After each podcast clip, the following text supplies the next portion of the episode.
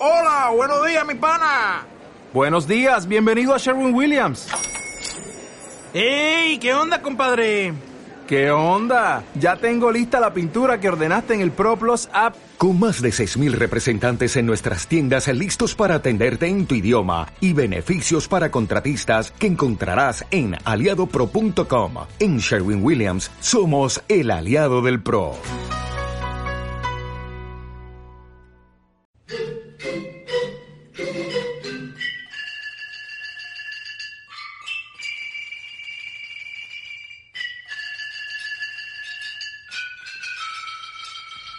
Esto es Gambrinus, un camino hacia la cerveza. Comenzamos.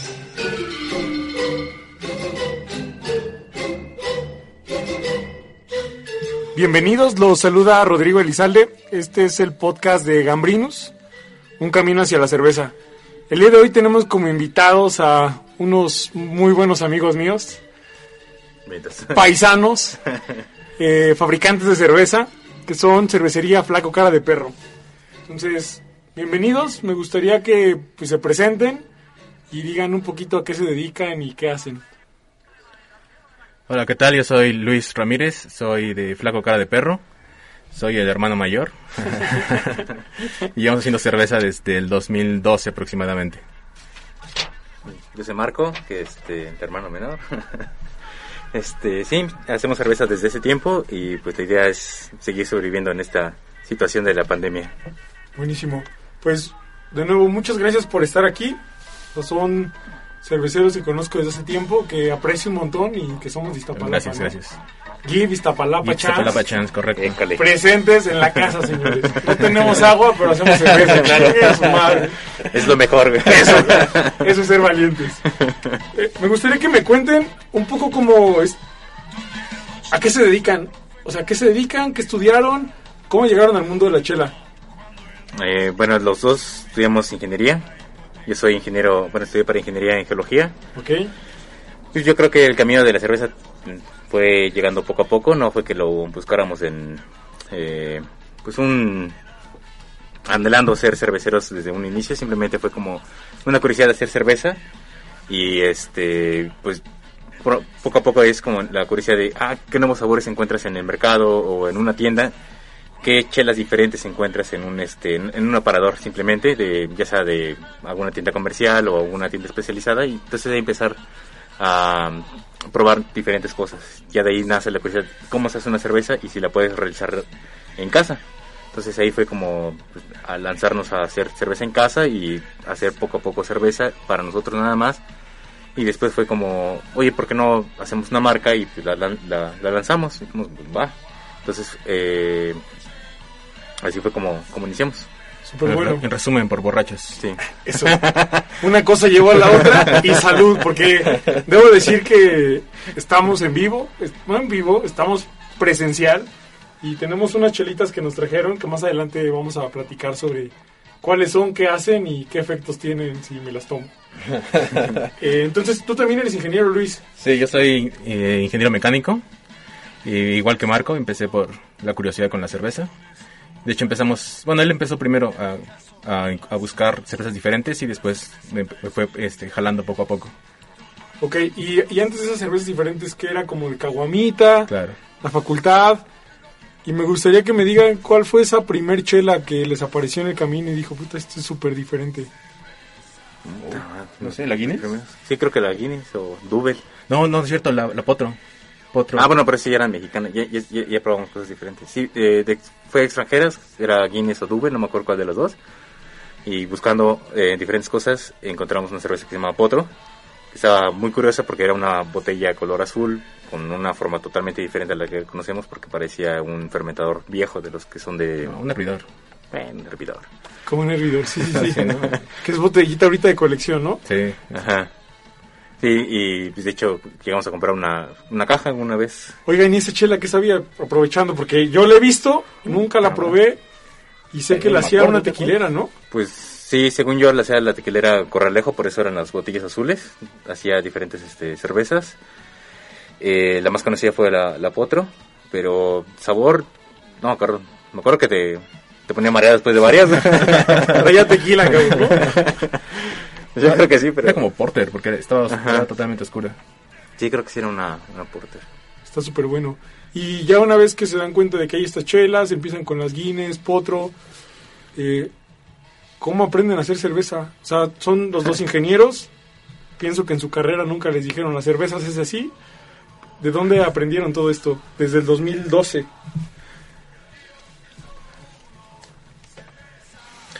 Pues por YouTube. Empezamos viendo ajá, videos en YouTube, así tal cual, cómo hacer cerveza en casa, cómo hacer cerveza casera. ¿Ok? Y empezamos a ver videos que cómprate el, el macerador, bueno, el, el- esta- La hielera. La, la hielera que transformabas en ma- macerador y los insumos los conseguíamos en Chihuahua con fermentando. ¿Ok? Y pues así, poco a poquito, en la cocina, sí. Y la- y Todos creo. Como todos, ¿sí? ¿Y, y, y la primer chela que hicieron cuál fue? ¿Se acuerdan? Fue un intento de... Una reinterpretación una, de una oatmeal stout. No me acuerdo yo. una Oatmeal Stout. Ajá. ¿Y se logró o quedó para...? Pues, quién sabe, ver, lo, lo- tenía alcohol, que era lo importante, que era lo más importante en ese momento. que sabía bien en, en- en ese entonces. Yo creo que haciendo un poco de, de retrospectiva, eh, yo creo que va a estar muy, Muy muy, yo creo. muy difícil de beber.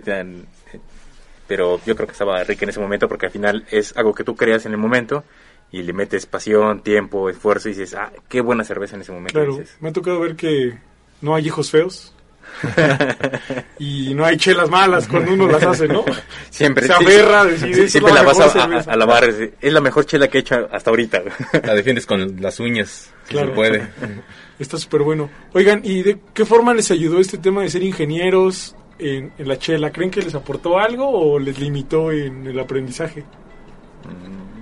Buena pregunta. Yo creo que en, entrenar bien el hígado. Ya veníamos curtidos.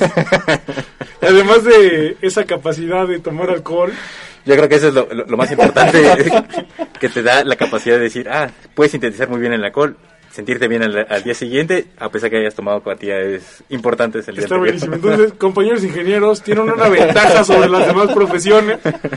Este, así que aprovechenla y pongan en, en YouTube cómo hacer cerveza. Claro. Y voy a encontrar muchos videos muy buenos. La idea es estar viendo uno tras otro, probar, error, volver a intentar y estar constantemente en eso. Buenísimo. Y algo de esa primer chela que, que dijeran, ¿cómo pudimos haber hecho esto tan mal? ¿Qué, qué fue? ¿Se acuerdan? Muchas. Yo me acuerdo, y pongo como ejemplo, la primera vez que hice chela, se me ocurrió filtrar con una coladerita de estas de plástico, ¿no? Entonces terminé de colar mi chela como por ahí de las 2 de la mañana. La cocina de mi mamá estaba llena de mosto y todo el piso estaba súper pegajoso. Yo creo que algo similar con nosotros eh, fue Nosotros exprimimos el grano con las, con las manos y para, para separar el grano del mosto. Y sacar más chela porque Sí, fue eso. Se nos tapó el. ah, hicimos un como intento de, de filtro. Igual se nos tapó a cada rato y estuvo, yo creo que unas seis horas el, intentando sacar, separar el líquido del, del mosto del grano. Entonces ahí estuvimos un buen rato batallando. Igual todo el piso lleno de Pegoste. pegoste por todos lados. Súper bueno, pues un poco la idea del podcast es compartir este soundtrack musical de cada uno de los invitados. Ustedes nos hicieron llegar un par de rolas, bueno, no un par, algunas canciones. Y pues vamos a escuchar la primera, que es un Funky UFO. Cuéntenos por qué está esta rola en esta lista. Ah, pues que está, está buena para hacer chela. Está buena para hacer chela. Sí, te pone, te pone en ánimo. ¿Y a qué hora hacen cerveza? Pues cuando tenemos ganas, yo creo. Cuando ya no hay dinero o alcohol. Cualquiera de las dos. Pues Más bien la segunda. Dicen los que saben que esta buena can- esta canción es buena para hacer cerveza, así que pues vamos a escucharla y regresamos al podcast de Gambrinos, un camino hacia la cerveza.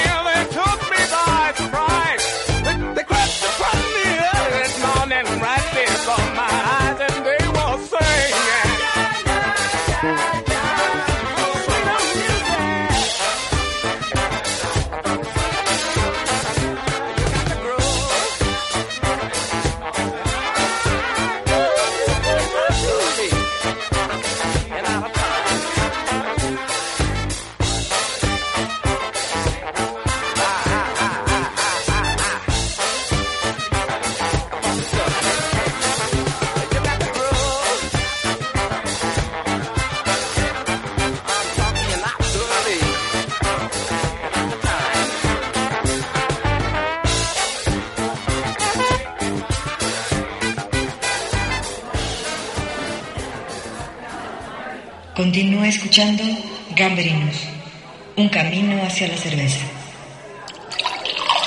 Bien, estamos de vuelta en el podcast de Gambrinos, Un Camino hacia la Cerveza, y tenemos como invitados a dos buenos amigos de cervecería Flaco Cara de Perro, Luis y Marco, estábamos hablando como de los errores o el camino de aprendizaje que tuvieron que hacer para tener su primer chela.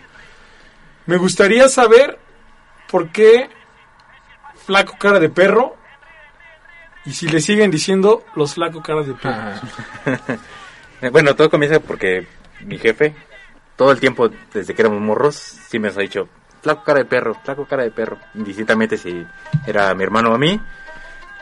Y pues siempre lo he dicho de cariño. Hay, hay gente que cuando lo escucha la primera vez se queda así como, oye, pues, ¿cómo le dices así a tu, a tu morro, no? Eh, No, así es de cariño. pero sí te cariño, nos quiere mucho. Este, también lo queremos mucho a nuestro jefe. Y este, pues eh, ya pasó el tiempo, nos sigue, no- nos sigue diciendo flaco cara de perro, indistintamente que ya no somos flacos, ya estamos muy gordos. La cara no se quita, entonces eso no hay problema. Es cierto, no están mintiendo. No estaban flacos. Y este, y pues, que, que, eh, entonces quisimos retomar esa parte, como es un, eh, una cervecería familiar, quisimos retomar esa parte, algo que tuviera un sello, un distintivo, una historia. Entonces dijimos, ¿por qué no llamarle a la cervecería tal cual? Flaco cara de perro. Súper bueno. Dijimos, de aquí se queda el nombre. Y aparte, es- largo, pero se te queda en la, en la mente. Claro. Sí, de hecho hace rato nos contaban una historia de relacionada al flaco cara de perro. Mandy de Río de Malta. Le mandamos un saludo.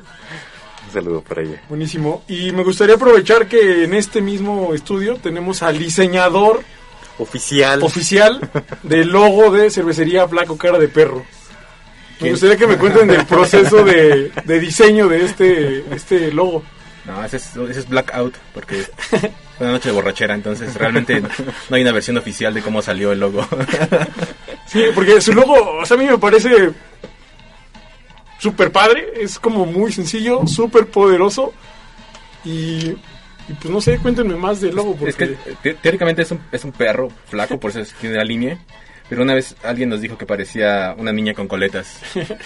Dijo, no, es un, es un perro que está flaco. es que no tiene ni cola de perro, No, es que lo no estás tiene viendo, lo estás viendo de frente. está parado, Sí, se, se paró, güey. está súper chido. Oigan, y durante mucho tiempo ustedes han tenido esta chela que tengo ahorita literal en la mano, que es la Dark Porter. Ujú. Dentro de ese tema como de experimentación, de seguir aprendiendo en internet, pidiendo insumos desde Chihuahua, ¿por qué se deciden hacer este estilo? Mm, pues nació, eh, bueno, siempre hacemos muchas cosas y experimentos en, en la cervecería, pero eso siempre se queda con nosotros porque la idea es siempre sacar un, un estilo hasta que ya está afinado, pulido, ya más terminado. Y este, ese es- nació porque muy al inicio teníamos dos cervezas, una que hacíamos con fresa, otra con limón, Ok. Porque nuestra idea era en ese momento de que la cerveza era como de introducción, que la gente aún no estaba tan acostumbrada a sabores diferentes, a- es este cerveza diferente que puedes encontrar en cualquier lado. Y eh, esa nació porque hicimos una mezcolanza de diferentes cosas que teníamos ahí en, eh, Las bachas de, de los insumos. Sí, entonces hicimos una mezcolanza y ya, así la sacamos, luego la probamos y dijimos, oye, pues, no está mal.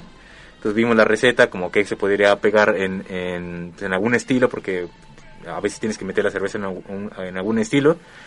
Y este, entonces fuimos afinándola y ya de ahí, de- de ahí salió la, la porter. Está súper bueno. Oye, Luis, ¿y estas chelas de fruta que hacían? ¿Qué onda? ¿Qué eran? ¿Eran pegadas a algún estilo? No, no, no era absolutamente ningún estilo, solamente era, era cerveza tal cual y ya en la parte final de la fermentación le agregábamos ya fuera fresa o le agregábamos este limón. Está súper bueno. ¿Y cuando empezaron a hacer estas chelas, ya tenían la marca o solamente era literal para consumo? Era para autoconsumo primero. Fue- fue- es que siempre la idea fue, al inicio era au- autoconsumo. Ok. Nunca, cu- cuando empezamos a hacer cerveza la idea no fue irnos hacia la parte de, de vender cerveza. Claro que, que en este 2012, como en una industria súper precoz, donde sí ya había cervecerías grandes, creo que era como ser el cervecero casero, ¿no? Ajá, sí, exacto. Solamente era autoconsumo. Y ya poco a poco fue creciendo la idea y se fue gestando la idea para una marca. Está súper bueno. ¿Y, y cómo se gestó esa idea? O sea, ¿qué hubo alrededor para que se, se, se prendieran, para que sucediera? Porque, seamos honestos, o sea, en el 2012 no había tanta influencia de Instagram, no había tantos bares, era un tema conseguir chelas. ¿Qué, qué les prendió ahí la, la, la idea de sí volverse una marca? Qué buena pregunta. no, no, no, nunca lo propusimos así como, pues, ¿por qué Fueron- no? Fueron como los pasos naturales, Ajá. porque empezamos como haciendo cerveza, después hicim- hicimos más, más, luego pues, pues para los amigos o para los amigos de los amigos, y que, y que dame cerveza, vende, o véndeme cerveza, etcétera Entonces ya después como fue creciendo, creciendo, pues, vamos a poner algún nombre, ¿no? Una, una, una etiqueta también para que se distinga. Claro. Y de ahí fue, pues es, fue por evolución más bien, no porque fue, fuera pensado específicamente una, una, una cervecería. Súper bueno. Y además creo que pues es... O sea, tenían un buen producto. En ese entonces yo no la probaba, digo, no los conocíamos. Pero la demanda se fue dando y había pocas opciones. Quizá pienso que esa puede ser, no sé qué opinen, como la razón para que se prendieran a hacer chela. Mm, Pues, pues no, así como dice Luis, es, fue algo más bien evolutivo eh, de alguien que empieza a hacer cerveza y te clavas haciendo cerveza y dices, ah, pues, ¿por qué si eh, me gusta hacer cerveza, por qué no sacar ah, un beneficio económico de algo que, que- que me gusta? Le dicen de forma orgánica. los que Los que saben. los que dicen que saben. Está súper bueno. Oigan, y, y festivales, o sea, yo sé que ustedes son de los primeros que participaron en este festival pues, muy conocido que es Cerveza México. ¿Cómo era esta experiencia de ir ahí con sus, con sus barrilitos? Nosotros, nosotros participamos hasta la ter- tercera edición, si no me equivoco, ¿no? Sí, participamos en el 2013. 2013. Ajá. Dos- Cerveza México, si mal no recuerdo, tiene que 2009, ¿no? 2010. 2009. 2010. Ajá. Sí, porque, 2009, porque el 2019 Ah, sí, fue sí, su décimo sí. aniversario. cierto. ¿Y, y cómo estaba ese momento de la industria? ¿Cómo eran los festivales de ese entonces? Ah, Súper chiquitos. Sí, te encontrabas, yo creo, en Cerveza México. Al inicio estaba eh, este, Gourmet Show. unido a Gourmet Show, que nada más eran eh, 8 cervecerías, 12 cervecerías, bueno, stands, porque tenían ahí los stands, y, eh, pero estaba dentro de Gourmet Show. Ya después, como tuvo mucha demanda, el- eh, ahí fue cuando los organizadores, supongo, vieron que era buena oportunidad separarlo porque ja- jalaba mucha gente y entonces hicieron Cerveza México aparte.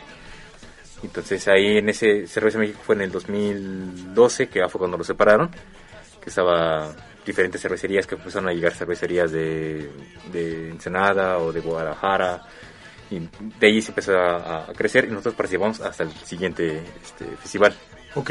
Y, o sea, pensando en Iztapalapa, que es de, de donde vienen ahorita y de donde son, es cómo fue llegar a este festival y darse cuenta que había otra gente haciendo lo mismo. O sea, fue como un shock, fue como una emoción. No, fue una emoción. fue, fue una emoción encontrar a, a gente igual de borracha que tú o gente tan apasionada por la cerveza como tú. ahí creo que fue de las primeras veces que te conocimos a ti, ¿no? En un Cerveza México. Sí, de hecho fue en el Cerveza México, por eso lo saco como a colación, porque me acuerdo que el primer Cerveza México al que fui era un mini Cerveza México. Sí, estaba súper chiquito. Y el mudo, Hugo Martínez, le mandamos un saludo. Dijo, güey, tienes que probar la chela más chingona de todo el pinche festival. Y me llevó a su stand y me invitó a mi primer Dark Porter, que fue con ustedes. Entonces, por, por eso lo saco como colación. Era como algo súper nuevo, eventos muy pequeños, con la misma gente, creo. Viajando por todo el país, cabrón. Los mismos cerveceros éramos los que nos, los- nos chupábamos lo de todos. yo Así creo. era el stand y vamos a tomarnos lo que no vendimos, cabrón. Porque queremos regresar vacíos, güey. Exacto. No, está súper bueno. Pues les propongo que vayamos a la siguiente rolita y regresando platiquemos un poco más sobre pues los otros estilos que tienen y, y, pues, ahorita vemos de qué hablamos. Va, que va. La siguiente rola es, si me quieres ayudar, Coco, Arco, ¿cuál es? No ¿Es? sé, es, ajá, els. ¿Es esa rola porque está en este Es por lo mismo, o sea, son rolas que este, escuchamos cuando hacemos cerveza o cuando estamos chupando. Hecho? Son como las rolas para hacer que hacer, pero son para hacer cerveza. Vamos a escuchar la canción y regresamos al podcast de Gambrinos, Un Camino hacia la Cerveza.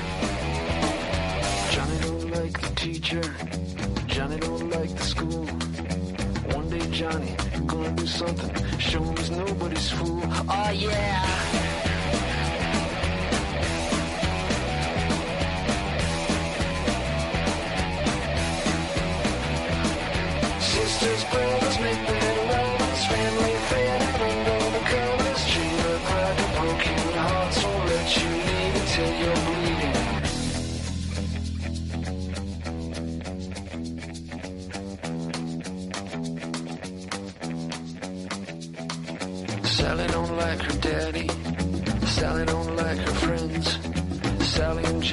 Watching TV, waiting for it to end. Oh yeah!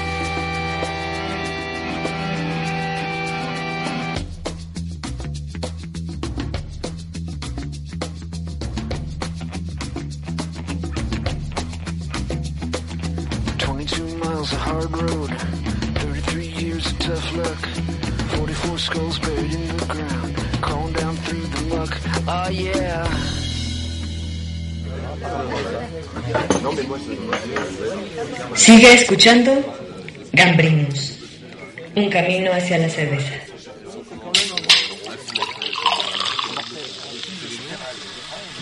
Estamos de vuelta en el podcast de Gambrinos y seguimos con los paisanos de cervecería Flaco Cara de Perro.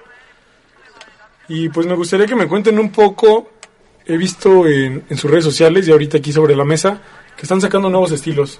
Eh, me queda claro que para ustedes es importante dominar un estilo de cerveza para poder seguir con el otro. Cuéntenos un poco qué han hecho, qué traen y para dónde van. Eh, bueno, después de la Porter quisimos hacer algo como la contraparte de, de, de estilo, por así decirlo de una parte. Eh, hicimos una señor Pelel, bueno, se llama la cerveza, es una Pelel, bueno, era una Pelel, no nos cobraron mucho en los nombres, Dark Porter, Porter, señor Pelel, una Pelel. Con cara de perro, muñequito feo. Perrito, sí, perrito. Y después de, de- hacer la, la señor Pelel, Em, pues nos gustó, de, de hecho, a manera personal me gusta mucho más la, la señor Pele que Dark Porter. Quizá porque soy un poco más fan de, de lo fresco, del lúpulo, entonces me gusta, es muy, to- muy, muy tranquila, muy tomable. Y después de un buen rato de la señor Pele, la, bueno, de Pele, la cambiamos a Session IPA por la cuestión de que la gente siempre se acerta ese, ese juego de las cervezas es de Porter, Stout, Imperial Stout y de ahí brinca a las cosas lupuladas. Este, entonces quisimos cambiarle el nombre a, de Pale Ale a una Session IPA. Le modificamos ahí lo- la adición de lúpulos, le bajamos un poco el alcohol para que fuera más este más tomable y Para que entrara en el estilo más bien. Y que entrara en el, en el estilo. Súper bueno. Y algo que me gustaría preguntarles es, hoy el mundo de la chela cambia súper rápido. Chelas nuevas, neipas súper lupuladas. Hoy con esta forma de hacer cerveza y con esta filosofía de aprendo, lo, lo perfecciono y profundizo, ¿cómo se han sentido con eso? O sea, cada vez sacan etiquetas nuevas, locales, extranjeras. ¿Cómo, cómo les va con eso? ¿Cómo, ¿Cómo lo hacen para aguantar, para que pasen la receta? No, no, eh, o sea, sí, sí seguimos los estilos, eh, lo- los, probamos y todo, pero no nos, no nos enfrascamos tanto en intentar re- repetirlos o- o como irnos hacia la tendencia, sino seguimos nuestro camino perfeccionando nuestros estilos, los que nos gusta, nos, eh, nos agrada cómo queda y pasamos al siguiente estilo. Igual así acabamos, pasamos al siguiente estilo, poco a poco. Y, y quizá ahí vuelvo a hacer un poco la pregunta de otra forma es, ¿el mercado pide cervezas nuevas casi cada semana? Hoy lo que ustedes hacen me parece como súper revolucionario. Yo voy a mi paso, lo hago de esta forma. ¿Cómo aguantan eso? Pues con chela en la Viendo mano. cerveza. no, pues ya, salud. Se acabó el podcast. no, está súper chido. O sea, porque No, este, pues es que eh, la idea es que hagas y tengas lo que lo que a ti te gusta. Si hay gente que, que, que por ejemplo, a alguna otra cervecería y que hace casi cada semana saca un estilo diferente o que le cambia los lúpulos, que le hice eh, en mil cosas a, la misma receta o lo que sea, la idea de nosotros es que siempre que la persona pruebe la cerveza diga, llevo dos años probándolos, me sigue gustando la, la chela, sigue siendo tomable, sigue siendo, siendo bebible y esa es nues- nu- nuestra idea, que la gente diga, ha pasado el tiempo, ha evolucionado y me sigue gustando su cerveza. Que pero, es pero- pero también estamos limitados por la parte eh, técnica, o sea, no podemos estar haciendo un estilo una semana, otro estilo otra semana, el otro estilo otra semana y así. O sea, ahorita tenemos cuatro estilos y de hecho nos dificulta un poco tener los cuatro estilos eh, de línea del momento. Claro. Está súper bueno. Me gusta como esta idea de, de perfeccionarlos, de tomarse el tiempo y no intentar correr aún cuando el mundo se esté prendiendo, ¿no? Está súper bueno. Mientras tengas chela en la mano, pues sí, tran- tranquilamente. Entonces ya llevamos dos chelas, que es Dark Porter. Y señor Pérez. ¿Cuál sigue? De ahí sacamos... eh, es que ahí está difícil porque salieron casi a la par. Solamente Vamos a que- hablar de todas. Pueden empezar por la que quieran. Eh, lo que hicimos eh, con la hidromiel, eh, esa, la hidromiel llevamos trabajando desde hace tres años, cinco años más o menos. Hemos hecho, ¿La este, sí, Eh, hemos hecho diferentes, este, cepas de levadura, tratas diferentes, tipos de, de miel diferente, de agricultores, este, Me gustaría que ahí, es, es la primera vez que se ha hablado sobre la hidromiel en el podcast. Entonces, es, ¿qué es la hidromiel? ¿Qué, ¿Qué es la hidromiel y qué tiene de diferente con la cerveza que hoy estaban haciendo? La, la hidromiel es un fermentado a base de miel y agua. ¿Ok? Y básicamente es eso nada más. ¿Utiliza la misma levadura de la cerveza? ¿Cómo funciona ahí? Se puede usar la misma levadura o puede usarse levaduras diferentes. De vino, de... Bueno, ya es que hay cantidad infinita de, de levaduras y cada una de ellas se puede utilizar para hidromiel y van a dar perfiles diferentes al producto final. Ok, esta que tenemos aquí sobre la mesa, ¿qué perfiles tiene y cómo lograron eso? Eh, la levadura es de, de cerveza, es una levadura tipo inglesa y este es más bien como tirándole hacia o, asemejando más bien hacia el vino blanco, que tenga algo de notas este afrutadas, un poco este el sabor del- de, la miel tanto en, al inicio hasta hasta el final, que es la que es la idea de una hidromiel que tenga ese sabor.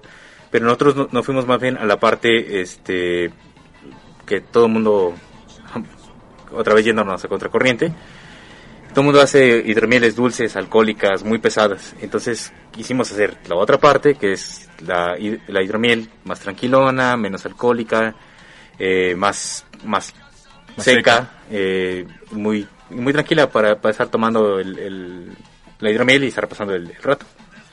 Está súper bueno. Sí, de hecho hace rato tuvimos oportunidad de probarla y es una chela súper seca. Hidromiel. Una hidromiel, no chela. Perdón, una hidromiel súper seca que, que sí se parece mucho a un vino blanco, ¿no? Entonces está súper buena. Entonces esta es la tercer chela de su portafolio. Ajá, es el tercer producto.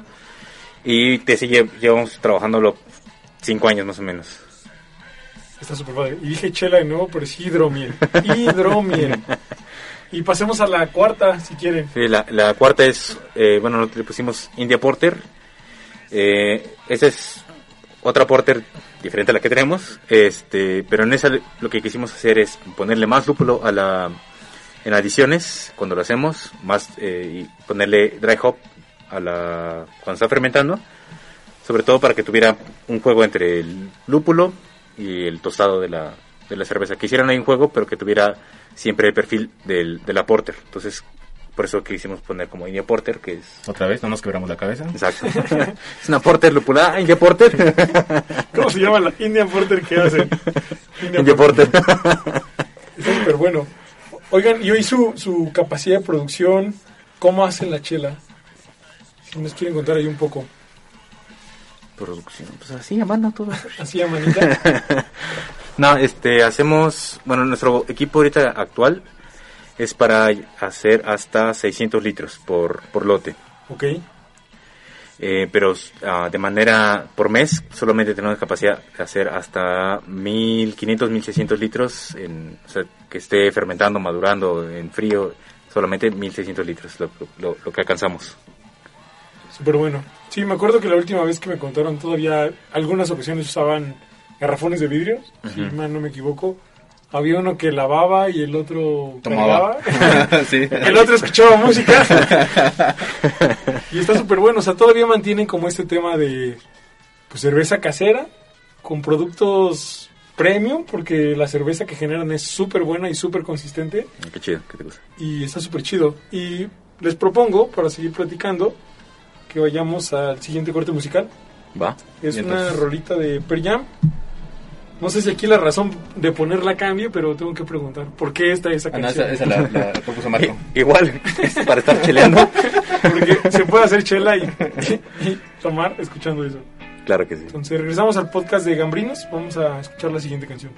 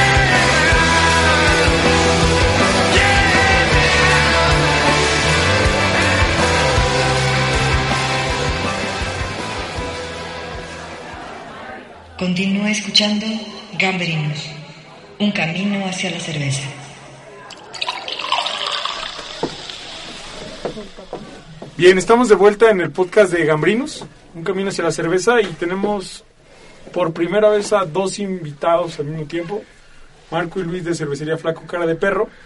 Estábamos hablando sobre estos cuatro estilos de chela que han trabajado durante ocho años, un poco más.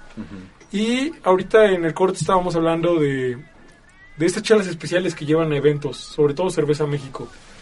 ¿Qué chelas llevan ahí y por qué solo una vez al año? ¿Por qué nos castigan de esa forma?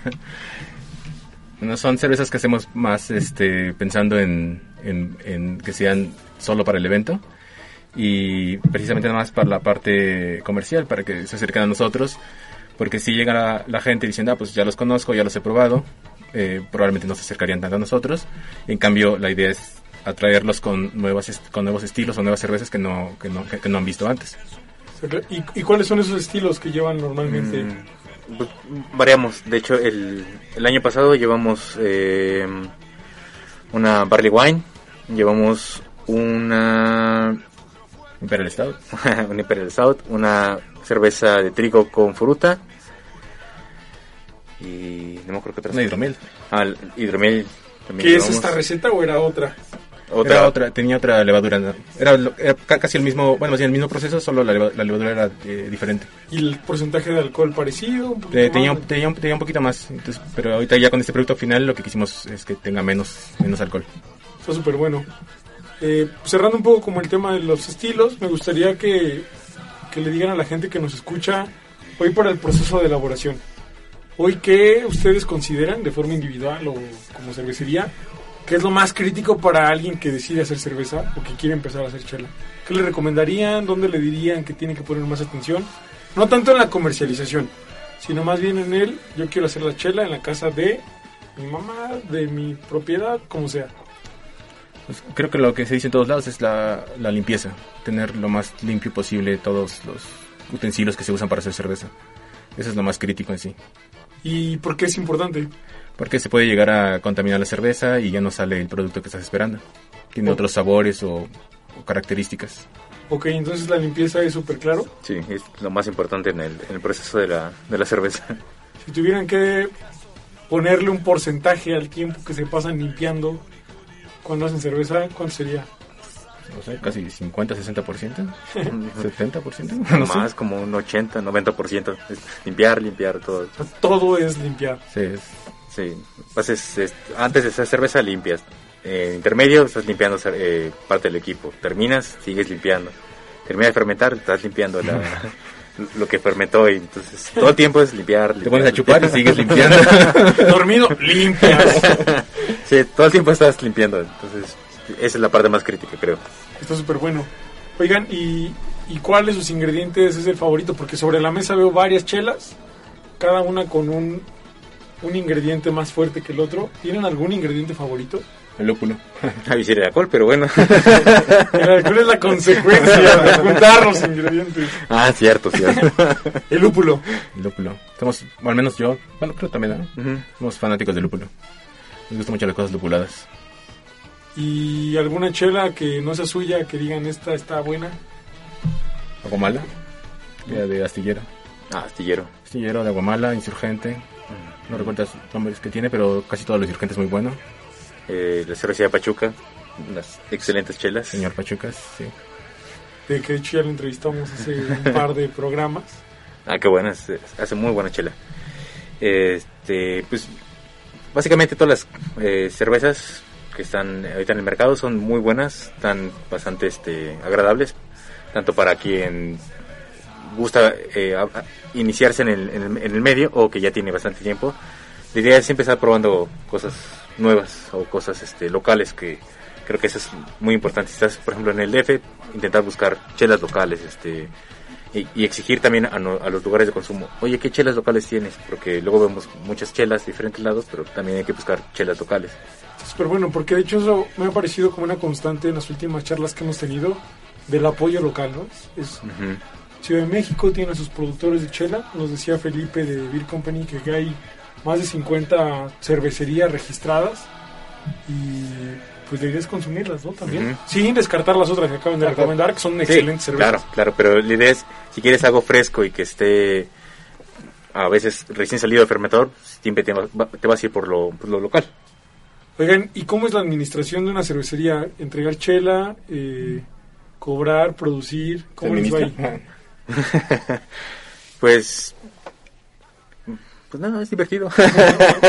tienes que hacer, este, como, como nomás somos dos en la cervecería, pues tienes que hacer todo. Limpieza otra vez.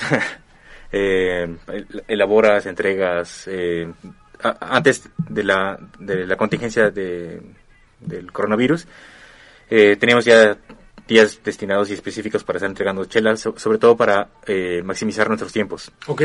Eh, de logística de entrega. Estos días de entrega, que eran martes y jueves, eran los días que entregábamos, pero ahorita se vino toda esa situación y pues cambió, yo creo que para todos, cambió muchísimas cosas y entre ellas pues, también fueron nuestros días de, pues, de producir cerveza, de entregar, entonces tas- prácticamente entregamos de lunes a viernes, también sábados, es estar este, entregando lo, lo más que se pueda en esos de hecho también vi como en sus redes que ya tienen entrega muchas veces a domicilio. Que Eso es algo que pienso que no hacían.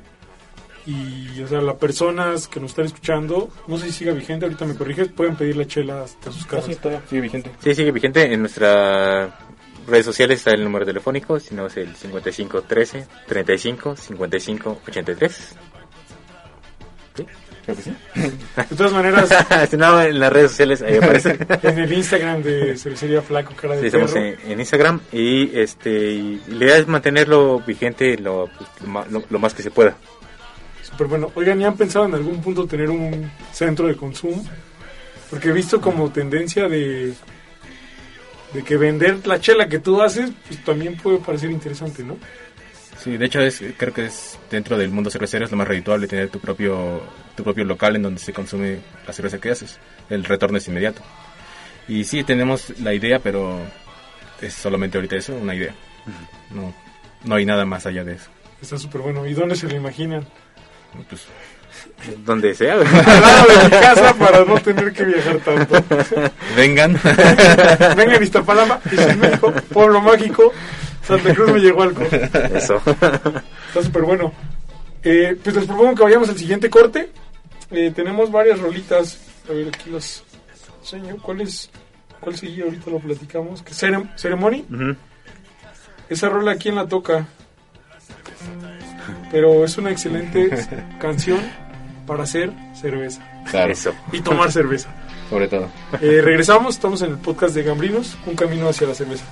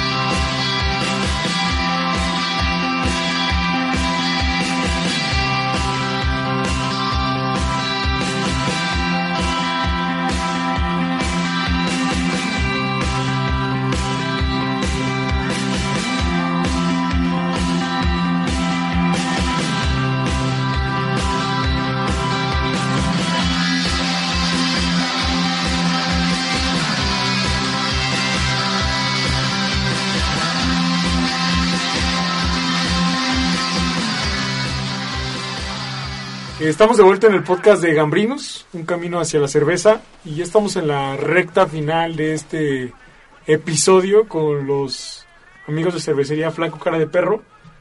Y me gustaría preguntarles sobre un evento que también sé que van, que es el de Polanco Gourmet Show, y que creo que son la única cervecera que van ahí. ¿Por qué van? ¿Cómo funciona? ¿Qué hacen ahí? No, eh, hay, hay varias cervecerías. Eh, de hecho, tiene rato que nos invitaron y nos pareció atractiva la idea porque fue, eh, la idea de ese, de ese festival es que el visitante pueda consumir eh, todas las pruebas o degustaciones que, que presentan los, los diferentes expositores.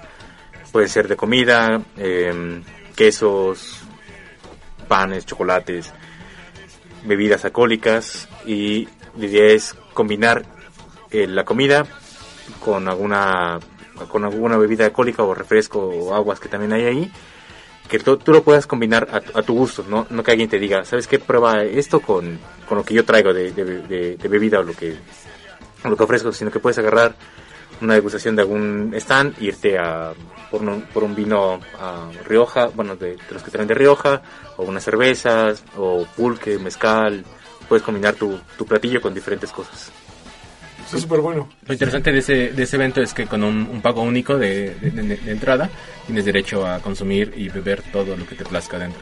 Está súper padre, porque creo que eso transmite un poco también lo que son ustedes. O sea, lo sigo en Instagram y es, pues hoy vamos a hacer una pizza iztapalapeña, ¿no?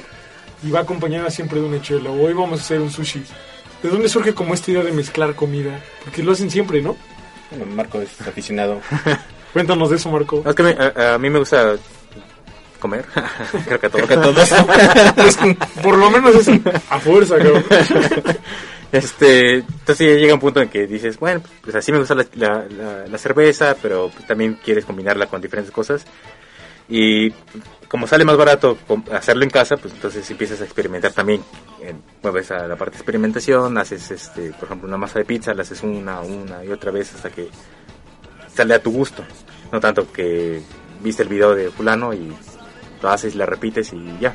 No, simplemente la vas haciendo a tu gusto y pues la combinas con alguna chelita o un agua de Jamaica. Sí, agua de con alcohol. O un agua loca. También. Uy, esa agua loca. Estaban buenas. Está súper bueno. Oigan, y me gustaría que pensar como en el futuro, o sea, ¿qué, qué sigue para Cervecería Flaco Cara de Perro? ¿Tienen como hoy, claro, más estilos? Eh, ¿El punto de venta? Pues, eh, la, idea es para seguir sobreviviendo, seguir vendiendo más, ¿no? entonces hay que ampliar puntos de venta. Y en cuanto a estilos, creo que no tenemos nada en, en- en la, la mira puesta así en algo fijo. Seguimos experimentando en diferentes cosas. Diferentes cosas como qué. Eh, tenemos un experimento que, bueno, el último experimento que hicimos que no nos gustó tanto. eh, fermentamos, eh, tomamos la idea de lo que es el tepache, se fermentamos el piloncillo con eh, una infusión de, de hojas de, de piña, con un poco de pedazos de piña, y lo fermentamos con una levadura de, de sidra. No nos gustó para nada el resultado, pero ese fue el último experimento que hicimos. Y así como ese, seguimos trabajando y, y seguramente vamos a retomarlo y seguirlo modificando hasta poder obtener algo más bebible o algo que nos agrade. Súper bueno. ¿Y, ese, ¿Y esa bebida de tepache sería que como alcohólica, alta, Sí, baja? eh, no, al- eh, sería un alcohólico bajo, pero más que el- un tepache normal. ¿no? El tepache normal creo que ronda el 0.5 o 1% de alcohol más o menos. Y la idea Con es- suerte. Ajá, exacto. Y la idea es tener un tepache, o bueno, tepache lo pongo entre comillas porque en sí no sería un tepache, y que tuviera un grado alcohólico alrededor de 4 o 5 más o menos. Órale, está súper bueno. Marco, ¿qué más van a hacer? Eh, seguimos con la parte de las eh, cervezas de trigo con fruta. Nuestra nuestra tirada es cuando se haga ah, ya ah, de forma en línea es que sea una cerveza cambiante que con el la temporada de fruta hacer una cerveza de trigo por ejemplo ahorita que son las temporadas ah, ya sea de mandarina guayaba conforme pasa el tiempo puede ser de, de toronja o puede ser de diferentes frutas que sean de temporada que sea algo cambiante en el- con la temporada de, de frutas Está súper bueno. Es, consuman la fruta de temporada, dicen por Ujú. ahí algunos carteles de, De la central de. Abasto. Sí, de la central de Abasto, está en Iztapalapa de nuevo. Tres millones de personas, no podemos estar haciendo todo mal. Exacto. Prueben estas chelas. Oigan, y nos gustaría que nos den algunas recomendaciones de estilos. Ya me lo habían platicado hace un momento, pero reforzarlo. ¿Qué le recomiendan a la gente que nos está escuchando? Que están empezando en esto de tomar cerveza. ¿Qué tengo que pedir cuando voy a un bar? ¿Cómo chingos pido una chela? Pues así, levanta la mano y dice, me trae una chela. y- Primero revisen su presupuesto porque hay chelas de 150 pesos. Eso sí, también. Creo que va como por allá más bien el consejo es, ¿cómo puedo optimizar mi gasto en chela en base a lo que hay en un pizarrón con 50 opciones? Bueno, primero te echas una de esas del, del panalito. Para darte ánimos. Este, pues creo que lo la, la, la parte más este económica es, bueno, eso creo, es en, en, eh, pedir cervezas de barril, porque a veces pueden ser eh, cerveza de un este de medio litro y a veces sa- sale más barato comprarla por por, por litro que una botella. Claro. Eh, la otra es que también mires qué es lo que qué es lo que quieres en ese momento. Si quieres algo o ponerte ebrio en la primer chela, pues buscas algo alcohólico y ya con eso quedas en la primera, ¿verdad? Pero si quieres algo chido, pasarla tranquilo, estar platicando con los rato. también pues, No, porque también depende de, de qué es lo que quieras. Si quieres Ajá. algo fresco, algo más fuerte, poderoso, más dulce, no sé. C- Creo que depende del momento y con quién, esté- con quién estés y cómo te sientas. ¿no? Está súper bueno. ¿Cómo te sientas? Creo que es importante para saber qué vas a pistear. Oigan, ¿y dónde están sus chelas? Además de poder pedirlas a domicilio. Pues aquí. Están sobre, están sobre sobre la mi mesa. panza. Pero, eh, ¿en dónde, en qué bares lo pueden encontrar o, o Eh, cómo funciona? Más bien no- nos, nos enfocamos o estamos eh, en la Ciudad de México. Nos encuentran en Centenario 107, en Fiebre de Malta, Calacas. Calacas, em, Centenario, eh, ya lo dije. Fiebre de Malta, ¿qué sí? Fiebre de Malta, Ce- Cerveza en Punto, La Perdida, eh, la Internacional Tlalpan. Realmente son pocos lugares los que estamos en la Ciudad de México. Bueno, Doble Malta, de, de punto de también. venta. Ah, también doble malta. Eh, porque somos una, una cerveza pequeña en, en sí. Entonces, Taberna Gambrinus a veces también está. A También. veces, taberna Macambrino. Se me fue. Eh, entonces somos una cerveza pequeña, entonces tampoco estamos tan, en tantos lugares todavía. Nos gustaría estar en más, que vamos poco a poco para ir ampliando la, la, la oferta en los diferentes lugares de, de consumo. Claro, está súper bueno. Sí, entonces, pues, seguirlos en redes sociales. ¿Cuáles son? Eh, todas las redes son Flaco Cara de Perro, ya sea como cervecería o simplemente una- lo ponen Flaco Cara de Perro y Instagram. Facebook. No sé. TikTok también suben videos bailando aquí los Simón, señores. Simón. Claro. Con filtros para verse flacos. No, Pero está- bueno. Está súper bueno y de verdad a la gente que nos escucha, en lo personal es una cervecería que me gusta mucho. Son cervezas súper eh, balanceadas y lo que les prometo es que siempre van a saber iguales, ¿no? Yo los conozco y, y toman la dedicación de limpiar todo, sanitizan las líneas. Me ha tocado a nosotros que nos ayuden a limpiar algunas líneas en la taberna y eso hace que, que pues el dinero que pongan al momento de comprar una pinta se vea reeditado en, en una muy buena experiencia de chela. Ambientes. Eh, pues no sé, algo más que quieran añadir. Pues salud Mandar saludos a alguien. a toda la gente que nos sigue. A toda la gente bonita de Iztapalapa. Eh. Me deben una cumbia, señores. Debieron de haber puesto una cumbia. No sabemos, no sabemos. Pues bueno, este, muchas gracias de nuevo. No, a ti. Eh, y pues nos despedimos de el podcast de Gambrinos. Antes vamos a la última canción que se llama Todo el día en la cama, ¿por qué no? Eso Claro, sí. con chela. Con chela de Con chela. mano, porque eso- a eso venimos. Eso, ya ves, hay que levantarse para... Para ir al baño. Porque al final no sé quién decía, creo que Genaro es... La chela es un comodato, ¿no? Es- te la tomas y después tienes que ir a tirarla. Está Entonces, bueno eso. por esa razón hay que dejar la cama a veces. Nos despedimos, vamos a escuchar esta rolita. Y recuerden, eh, no hay un camino para la cerveza, la cerveza es el camino. Uy, qué bien.